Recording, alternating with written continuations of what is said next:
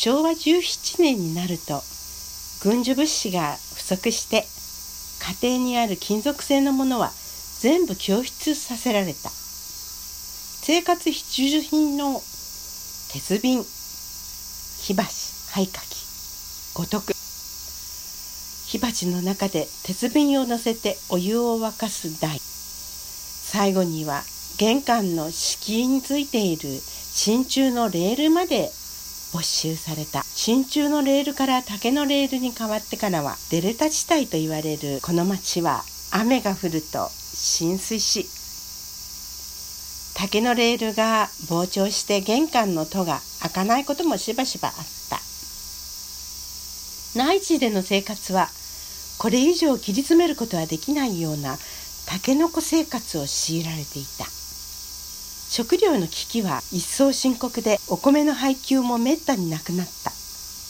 家族5人が生きるために近所の人たちと一緒に千葉の農家へ買い出しに行くことになった。今は伏線になって便利になったがその当時は単線で1時間に1本くらいしか列車は通っていなかった。船橋駅の周りは畑ばかりで街灯もなく真っ暗な一本道を20分くらい歩いているとポツンと一軒の明かりが見えた時はほっとした。今日は少しは分けてもらえるかもしれないと安堵の胸をなで下ろすのだった。そんな思いで買ってきた。わずかな食料も列車の中の取り締まりが厳しく家に着くまではとても不安だった。運の悪い時は駅前の交番で品物は全部没収されることもあった。戦地の兵隊さんには国民生活の大変なことは書いてはいけない。兵隊さんを励ます手紙と一緒に特配の缶詰や食料を入れた慰問袋を送ったが私たちの暮らしはどん底だった。お米も味噌も醤油塩野菜魚肉類石鹸など全てが店先からなくなった。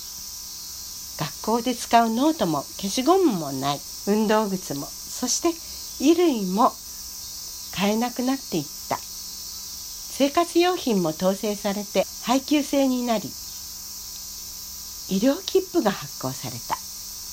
医療切符は1年に1人100点が配給され私の家は5人家族なので500点だった。1年分の医療切符は暮らしの命綱として農家で1週間分の食料に変えられていった今日の友は明日の敵。ここは氷川製造業が多くそれを制業としている朝鮮の人たちがたくさん住んでいた。日本に強制連行された人や祖父母の時代から日本にいた人。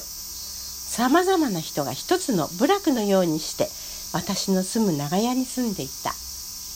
長屋では水道も共同で一つの蛇口しかないのである。水道の鍵は各世帯に一つずつあり朝の忙しい時は混み合ってなかなか自分の番に回ってこない。その水道を使うのにも長屋のボスがいて気に入った人には譲るが気に入らない人には待っていることを知っていても知らん顔をして水道を使わせない。その差別を受けるのはいつも朝鮮の人たちだった。そのボスの子供たちも学校では朝鮮の子供たちをバカにした。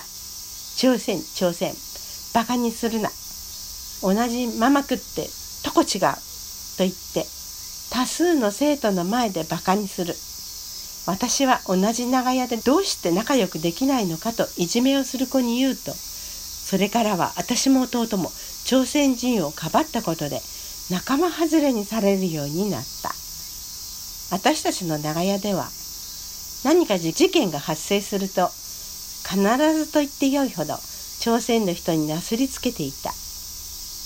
何の罪もない朝鮮の人たちの家族は事件のあるたびに疑われて濡れ衣を着せられた悔しさに忍び子を抱いて愛護愛護と泣いていた主にの姿を忘れることはできない。母子家庭の私たちに昨日まで親切にしてくれたおばさんは手のひらを返したように私たち家族に意地悪をするようになった。朝鮮人をかばうのは国族と同じだというのがその理由らしい。その頃第一、えー、国民学校で赤の先生がいるという噂が流れ学校の中の警備も厳しくなった。その赤という先生は今思うと私たちの担任であった。先生ではなかったのかと思う。日本の子朝鮮の子貧しい家の子でもどの子にも優しく平等であった。休み時間には生徒と一緒に縄跳びをしたりドッジボールをしたりして生徒を大切にした先生だった。その先生は誰も知らないうちに学校からいなくなっていた。赤狩りでその先生は憲兵に連れて行かれたのだと後で知ったのだった。学童疎開もただではできない。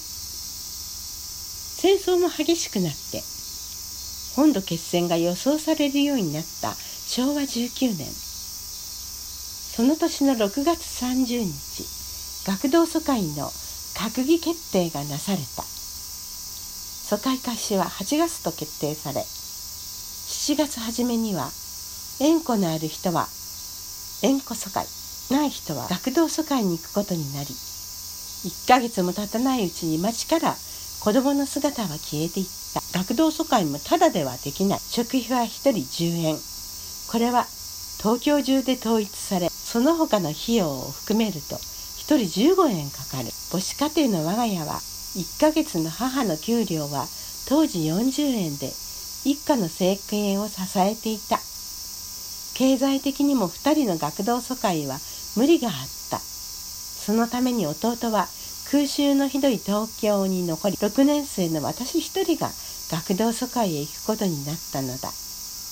8月以降3年生から6年生の児童は23万5千人が疎開先へと向かったのだった。8月20日午前10時柳島という都電の停留所には見送りの人でいっぱいだった。朝なのにこの日もギラギラとした。真夏の太陽が照りつけて。汗を拭いても拭いても流れてきた。3年生から6年生。200人の児童の学童疎開への出発だった。私たちの疎開先は茨城県久慈郡旅館と北条館に分かれ。私は北条館が宿舎になった。北条館はとても古い建物で昔街道沿いにあったキチン宿を思わせる。宿の主人の名は、えー、いかめしい名前だがとても優しい人だった。旅館から5分くらい行くと久慈川があり万体山に囲まれた久慈川の水は澄み切って川底までよく見えた。私たち疎開時は短い夏をこの川で泳いだ。疎開当時は修学旅行のような気分ではしゃいでいたが1週間も過ぎた頃からホームシックになって日が暮れると東の空を見て1人が泣き出すと24人がもらい泣きして寮母さんや先生を困らせたものだった。松本春さんという寮母さんは19歳。友成先生は24歳だった。疎開先の冬は厳しく毎日5センチの霜柱が立ち手には赤切れや霜焼けができて暖房のない部屋で寒さと冷たさをしのいで冬を過ごした。石鹸もなく洗濯もできず木の実木のままの生活の中で白みが湧き始めた。体中が痒くなり髪の毛にも白みがつき始めた。暖かくなると白みが這い出し冬の暖かい日には日向ぼっこをしながら24人がしらみ取りをした。配給の食料も乏しくなる中で旅館の人たちは私たち24人の寄宿生にも自分の子供と同じように畑で採れたさつまいもなどを時折おやつに出してくれた。それでも食事までの間空腹に耐えられずひもじい思いで過ごしたことも忘れられない。栄養失調のせいかお腹がポンと出た体型が増え始め5年生になる浜島さんという子が赤痢になった。保健所から消毒に来て部屋中のクレゾールの匂いが染みついた。浜島さんは間もなく空襲のひどい東京へと帰っていった。シラミが湧くし赤痢を出すなどしたため地元の子から伝染病がうつるなどと言われ馬鹿にされ疎開先では辛いことがたくさんあったそんな日々が過ぎて私たち6年生は3月を迎え卒業式のため母校へ帰ることになり昭和20年3月7日帰郷した。